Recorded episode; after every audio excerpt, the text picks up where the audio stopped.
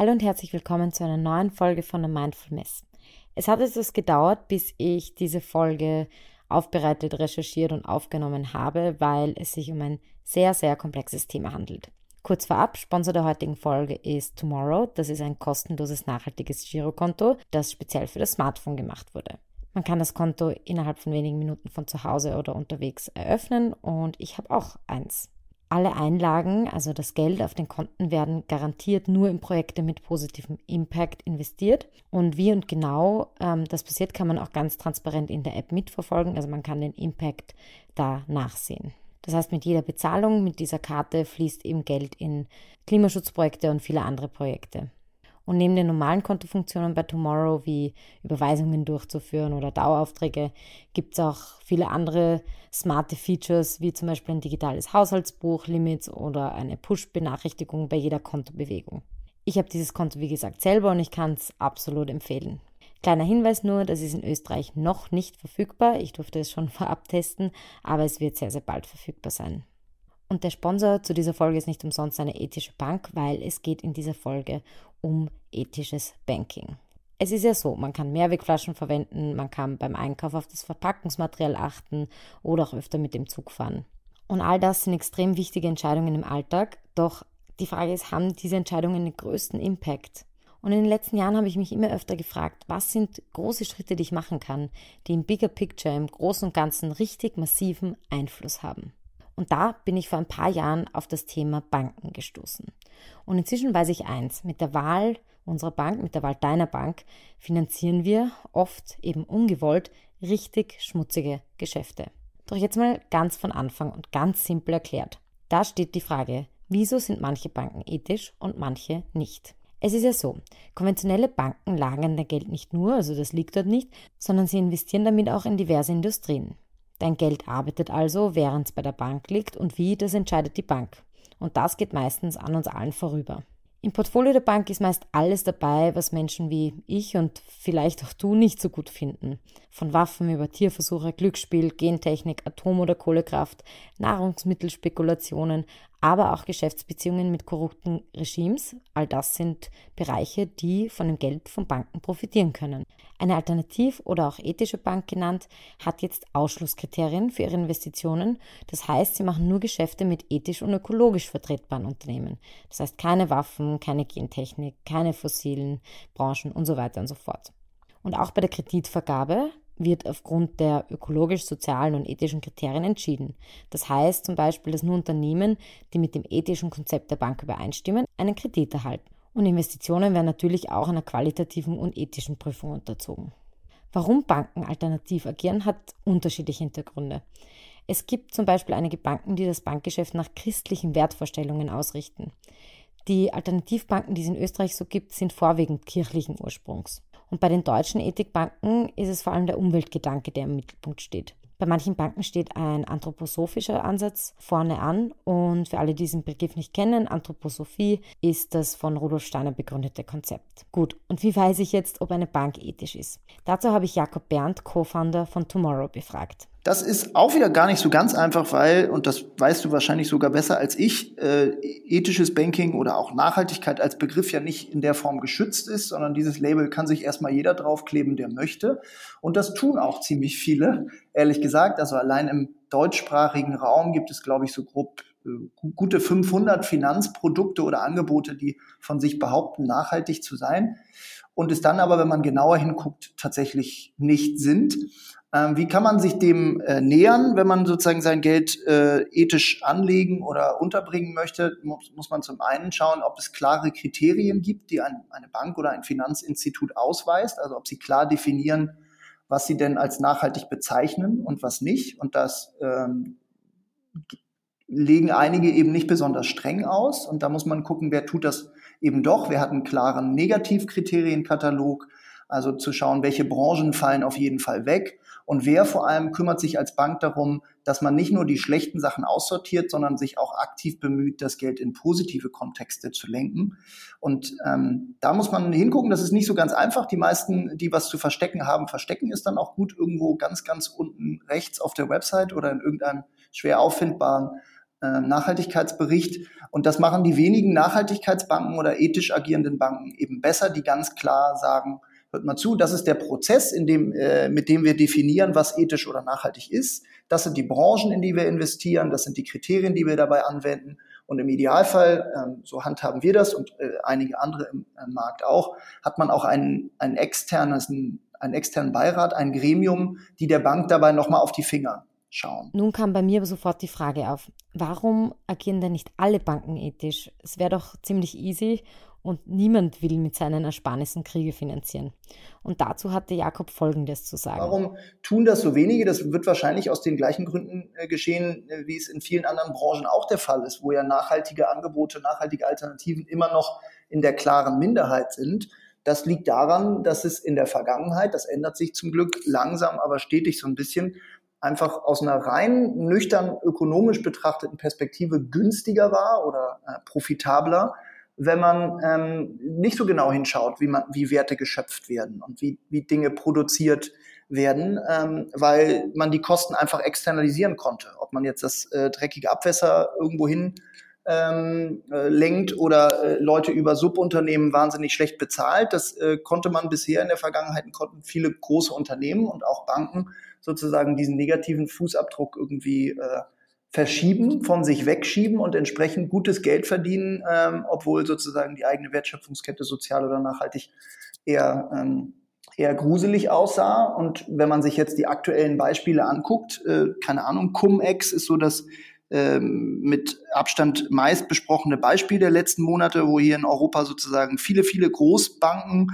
ähm, Milliarden und Abermilliarden den, den europäischen Steuerzahlern quasi geklaut haben, wenn man so will durch äh, kleine, ähm, feine äh, Finanztricks und Jonglierereien. Man konnte einfach in der Vergangenheit und kann es heute auch noch sehr viel Geld verdienen, wenn man den Ethos beiseite äh, lässt, weil die Finanzbranche an sehr, sehr großen Hebeln sitzt. Man kann in Sekundenbruchteilen Milliarden von A nach B nach C lenken.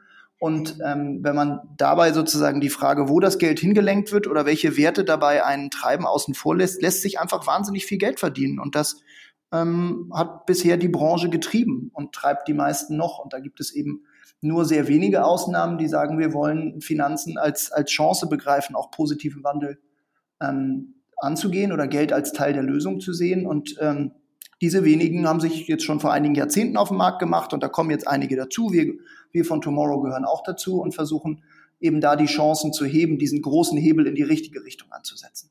Jakob spricht hier Cum-Ex an. Und viele von euch haben vielleicht noch nichts von Cum-Ex gehört. Und es ist ein sehr, sehr komplexer Skandal, ein Steuerskandal, der in Deutschland stattgefunden hat, aber auch über die deutschen Grenzen hinweg. Und Cum-Ex war der größte Steuerskandal der bundesdeutschen Geschichte, wo über 10 Milliarden Euro vom Fiskus entwendet wurden. Grundlage war ein großes Verwirrspiel, bei dem vor allem Banken, Anwälte und Börsenmakler beteiligt waren. Und dieses Verwirrspiel beinhaltet einfach nur das Hin- und Herschieben von Aktien. Und hier ist ein kurzes Beispiel. Es gibt drei Investoren, A, B und C. Der Investor A oder die Investorin A hat Aktien für einen DAX-Konzern. Viele wissen vielleicht nicht, was DAX ist. DAX ist die Abkürzung für Deutscher Aktienindex und das ist der bedeutendste deutsche Aktienindex. Der misst die Wertentwicklung der 30 größten Unternehmen des deutschen Aktienmarktes und alle Unternehmen, die da dabei sind, also die 30, machen 80 Prozent des Gesamtwerts aller börsennotierten Unternehmen in Deutschland aus. Das heißt, man kann sich vorstellen, im DAX sind wirklich große Unternehmen und Konzerne drin. Nun hat eben der Investor A Aktien von einem dieser DAX-Konzerne. Und Investor B macht es ihm nach. Er kauft auch Aktien in derselben Höhe vom selben Unternehmen. Aber der Investor B tut das genau vor dem Tag, an dem das Unternehmen eine Dividende an seine Aktionäre ausschüttet. Für alle, die das noch nie gehört haben, eine Dividende ist eine Gewinnausschüttung. Das findet einmal im Jahr statt und da bekommen die Aktionäre und Aktionärinnen ein, äh, einen Teil des Gewinns ausgeschüttet. Wenn man Aktien vor diesem Dividendenstichtag kauft, dann bezeichnet man das als Cum-Dividende-Aktien. Und der Investor B kauft diese Cum-Dividende-Aktien nicht von irgendeinem Investor, sondern vom Investor C, dem oder der Dritten im Bunde. Jetzt ist aber so, Investor C besitzt diese Aktien noch nicht. Das klingt komisch, ist aber ganz normal, weil wenn man sich zum Beispiel was im Internet bestellt, dann bezahlt man die Ware auch, ist aber noch nicht im Besitz der Ware. Man hat sie ja noch nicht erhalten. Man ist zwar Eigentümer, Eigentümerin, aber man hat die Ware noch nicht in Händen. Und so einen Aktienkauf, wo man zwar schon bezahlt hat, aber die Aktien noch nicht physisch ähm, bekommen hat, sozusagen, nennt man einen Leerkauf. Nun kommt also jetzt der Tag der Dividendenausschüttung und Investor A bekommt die Dividende ausgeschüttet. Er bekommt aber natürlich nicht den vollen Betrag ausgeschüttet, sondern muss 25% Kapitalertragssteuer davon ans Finanzamt abführen. Das heißt, Investor A bekommt eben drei Viertel der Dividende, das kann ein sehr hoher Betrag sein, und ein Viertel geht dann eben direkt ans Finanzamt. Und für dieses Viertel, das ans Finanzamt geht, diese 25 Prozent, bekommt er eine Steuerbescheinigung. Und diese Steuerbescheinigung besagt, dass er sich eben unter bestimmten Bedingungen die Steuer vom Staat zurückholen kann. Jetzt hat er die Dividende ausgeschüttet bekommen, er hat diese Steuerbescheinigung bekommen und jetzt verkauft der Investor A seine Aktien an Investor C. Der Investor C braucht die Aktien ja natürlich, weil er sie an B versprochen hat. Das heißt, Investor C, der die Aktien ja an Investor B schon verkauft hat, aber noch nicht im Besitz dessen war, bekommt die jetzt von A. Dieser Aktienhandel, der jetzt nach der Dividendenausschüttung stattfindet, wird als Ex-Dividende bezeichnet. Also wir können festhalten, ein Aktienhandel vor der Dividendenausschüttung ist Cum-Dividende und danach ist es Ex-Dividende. Jetzt ist es aber so, die Aktien die sind ja zu diesem Zeitpunkt weniger wert, weil die Dividendenausschüttung war ja schon. Das heißt, der C kann dem B nicht den vollen Betrag auszahlen, weil ja die Dividende da abgezogen wurde. Er legt aber eine Ausgleichszahlung drauf und bei der fehlen ja wieder die 25 Prozent, weil da ja wieder was ans Finanzamt abgeführt werden muss. Das heißt, auch der Investor B bekommt einen Steuerbescheid, wenn C ihm die Aktien gibt, der besagt, dass er sich die 25 Prozent vom Fiskus zurückholen kann. Der Clou der ganzen Sache ist also, es hat immer nur ein Aktienpaket gegeben und das wurde hin und her geschoben. Es wurden aber zwei Steuerbescheinigungen ausgestellt, weil der Investor B zum Zeitpunkt der Dividendenausschüttung ja schon Eigentümer oder Eigentümerin war. Das Finanzamt zahlt somit zweimal die 25% Steuern zurück, die sich die drei Investoren dann natürlich untereinander aufteilen. Gesamt sind dem Staat so 31,8 Milliarden Euro entgangen. Das Problem ist, dass vor allem Großbanken solche Leerverkäufe ermöglichen. Das heißt, konventionelle Banken investieren nicht nur in schmutzige Geschäfte, sie ermöglichen auch solche Steuertricks, die sich halt oft in einer legalen Grauzone befinden. Jetzt ist aber die Frage, wovon leben dann die ethischen Banken? Von Luft und Liebe und Ponys? Nein, auch die sollen und müssen Geld verdienen. Sie tun das zum einen mit Gebühren, also Gebühren fürs Führen des Girokontos oder Gebühren fürs Geldabheben und sie verdienen Geld mit Investments, aber mit einem Filter davor. Also man kann sich das vorstellen wie ein Filter, der eben gewisse Branchen ausschließt. Das heißt, sie lenken das Geld in gute Branchen. Ich habe dazu Wolfgang Rattay von der Green Alpha GmbH konsultiert und der ist Consultant im Bereich Nachhaltigkeit und das Mastermind hinter dem Sustainable Alpha, einem nachhaltigen Fonds. Und ich habe ihn eben gefragt, was einen nachhaltigen Fonds ausmacht. Also ein Investmentfonds ist äh, ist ein Finanzprodukt, das ähm, äh, dem Investor die Möglichkeit gibt, äh, in einem gestreuten Portfolio zu investieren. Da gibt es äh, oft bestimmte Themen. Das können, können Energie sein oder das kann zum Beispiel auch Umwelt sein, dass da halt gewisse Unternehmen, Aktien oder Anleihen von Unternehmen ausgewählt werden, in die investiert wird.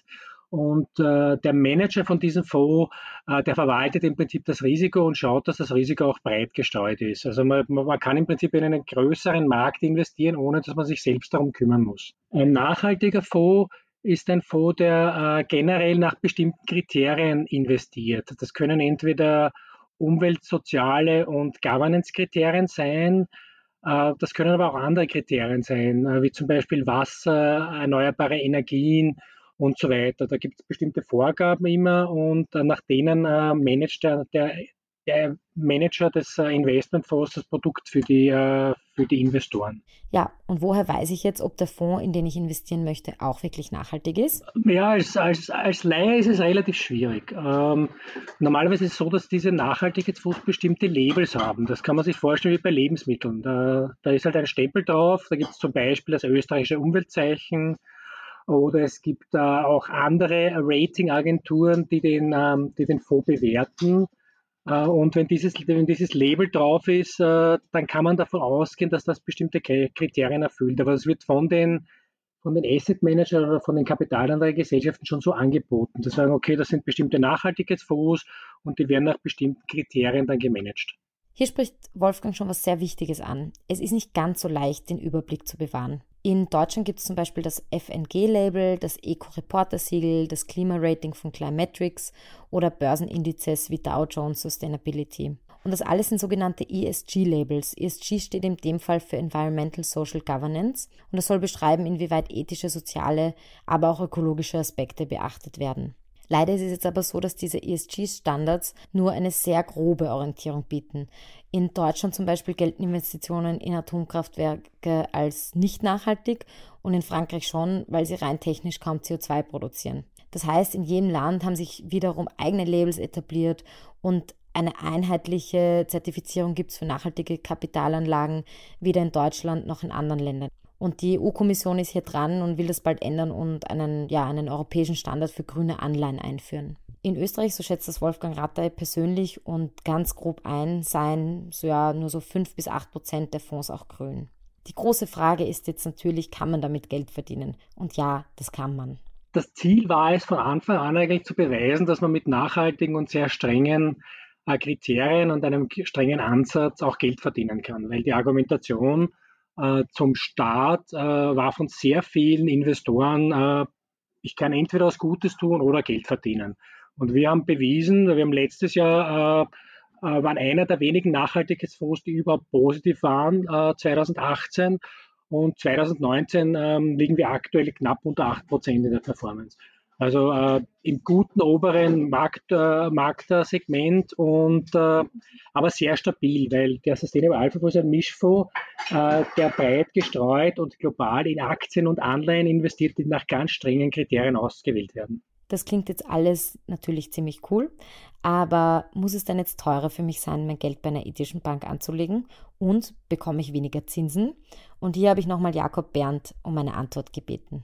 Insgesamt ist natürlich dieser Nachhaltigkeitsaufwand oder der, der Wunsch, eine, eine ethisch korrekt agierende, nachhaltig agierende Bank zu sein, natürlich mit einem höheren Aufwand verbunden. Ich habe vorhin den Prozess skizziert, äh, der jetzt nur beispielhaft bei uns so aussieht, dass man erstmal Negativkriterien ansetzt, zu sagen, äh, zu gucken, gewisse Branchen, da darf das Geld nicht hin, Waffen, Massentierhaltung, Kohlekraft, Atomkraft etc. pp.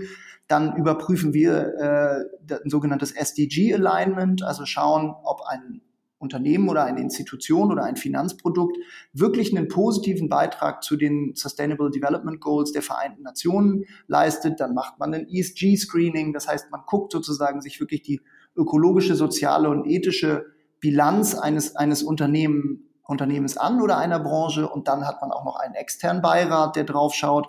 Und das, all das geht natürlich schon mit Aufwand einher, der letztlich sich auch in der Kostenstruktur niederschlägt. Das unterscheidet eine ethisch agierende Bank jetzt nicht von irgendeinem Fair Fashion Label oder irgendeinem ökologisch agierenden Lebensmittelhersteller. Wenn man es besser machen will und wenn man es nachhaltiger machen will, dann ist das mit Aufwand verbunden der sich allerdings nicht zwingend in höheren Kosten niederschlagen muss. Also jetzt an unserem Beispiel ist es so, wir haben eine sehr schlanke technologische Struktur, wir haben nicht einen riesigen Filialapparat, das heißt, wir können an ganz vielen anderen Ecken und Enden auch Kosten einsparen und deswegen trotzdem ein sehr ähm, preissensibles Produkt anbieten. Und auf die zweite Frage zurückkommt, bekomme ich weniger Zinsen als Kunde oder Kundin bei einer nachhaltigen Bank? Das ist tatsächlich ein Trugschluss, den ganz viele Leute äh, erstmal erliegen und ich kann das auch nachvollziehen, dass man erstmal denkt, okay, wenn mein Geld nur in nachhaltigen Branchen wirkt, dann, dann, dann wird das doch bestimmt weniger Rendite erwirtschaften, oder? Und das ist nicht zwingend der Fall. Da gibt es äh, sehr viele Metastudien, die sich sozusagen die letzten Jahrzehnte mal angeguckt haben und gesch geschaut haben, äh, wenn Geld in nachhaltige Investment fließt, ist sozusagen über, über einen längeren Zeitraum die Rendite oder die Profitabilität dieser Investments besser oder schlechter oder genauso gut wie bei konventionellen Investments. Und ich will mich nicht dazu hinreißen lassen zu sagen, sie ist zwingend besser, sie ist aber in jedem Fall nicht schlechter, weil einfach, da komme ich auf den Punkt äh, zurück, den ich anfangs genannt habe, es sukzessive für Unternehmen schwieriger wird, Kosten zu externalisieren. Wenn man sich jetzt berühmte Beispiele aus dem deutschsprachigen Raum anguckt, zum Beispiel Bayer, die gerade für ein Heidengeld Monsanto gekauft haben und sich jeder fragt, warum, ähm, wir können Volkswagen nehmen, wir können die Deutsche Bank nehmen, wir können RWE nehmen. Das sind alles große Unternehmen, die sozusagen mal wahnsinnig erfolgreich waren, wahnsinnig viel Geld auch an der an der Börse wert waren und die aber alle in ihren Geschäftsmodellen einen klaren Mangel an Ethik und Werten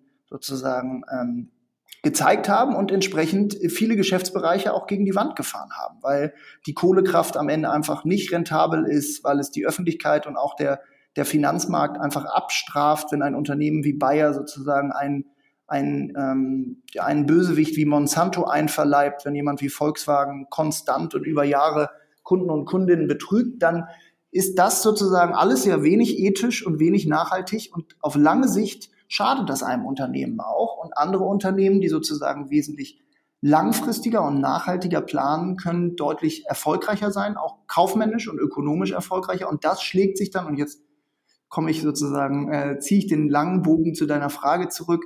Das schlägt sich dann natürlich auch in, in guten Zahlen oder einer guten Rendite nieder für, sagen wir mal, einen Aktienfonds, der nur in nachhaltige Unternehmen investiert, weil diese Unternehmen eben perspektivisch seltener gegen die Wand fahren, langfristiger aufbauen. Und entsprechend muss ich als Kunde oder Kundin wenn ich mein Geld in ein nachhaltiges Finanzprodukt stecke, nicht zwingend auf Zinsen verzichten, sondern kann ähm, auf lange Sicht eine genauso gute Mark verdienen. Und natürlich gibt es eben noch viele Unterschiede bei den neuen ethischen, unter Anführungsstrichen schlankeren Banken. Es gibt kein riesiges Filialnetzwerk, wo man bei einem Filtercafé von 9 bis 18 Uhr mit einem Berater oder einer Beraterin sprechen kann. Das alles passiert halt übers Telefon oder online, was natürlich aber auch wieder Kosten auf beiden Seiten spart. Und eine Frage, die auch immer wieder aufkommt, ist, ist Geld und Kapitalismus überhaupt gut? Und hier habe ich einen ganz persönlichen Ansatz, den ich lebe, seit ich über das Konzept der Gemeinwohlökonomie gestoßen bin. Das wurde von Christian Felber begründet und es besagt, Geld sollte dazu da sein, um das Gemeinwohl zu verbessern. Und so steht zum Beispiel in fast jeder Verfassung weltweit das Gleiche, nämlich dass die wirtschaftliche Arbeit, das wirtschaftliche Handeln dem Gemeinwohl dienen sollte. Das Geld ist in dem Fall also das Mittel und das Gemeinwohl der Zweck. Inzwischen ist es aber so, Geld ist zum Mittel und zum Zweck geworden. Wir nehmen Geld in die Hand, um noch mehr Geld zu machen. Und ich selbst verdiene ziemlich viel Geld. Und das stecke ich aber wiederum in gute Zwecke. Das heißt, ich spende einen sehr großen Teil. Ich investiere sehr viel in das Entwickeln nachhaltiger, innovativer Produkte und kaufe von Unternehmen, die nachhaltige Technologie und Innovationen an erster Stelle stehen. Ich nutze mein Geld nicht um den fossilen Sektor oder andere schmutzige Branchen zu fördern. Und genau das machen ja auch ethische Banken. Sie nutzen Geld für was Sinnvolles. Und meiner Meinung nach ist Geld per se also nichts Schlechtes. Wir müssen nur lernen, damit umzugehen und es für etwas Gutes zu nutzen. Und mit diesem Schlussgedanken möchte ich auch einen Punkt setzen, damit es jetzt nicht allzu kompliziert wird. Wenn ihr euch aber näher informieren wollt, gibt es zwei Websites, die sehr gut sind. Das eine ist der fairfinanceguide.de und das andere ist grünesgeld.at. Und neben Tomorrow gibt es zum Beispiel noch die GLS Bank, die Ethik Bank, die Triodos Bank oder viele andere tolle Adressen, um das eigene Geld grün anzulegen. Und alle Infos sind wie immer in den Shownotes angeführt. Vielen Dank fürs Zuhören und bis zum nächsten Mal.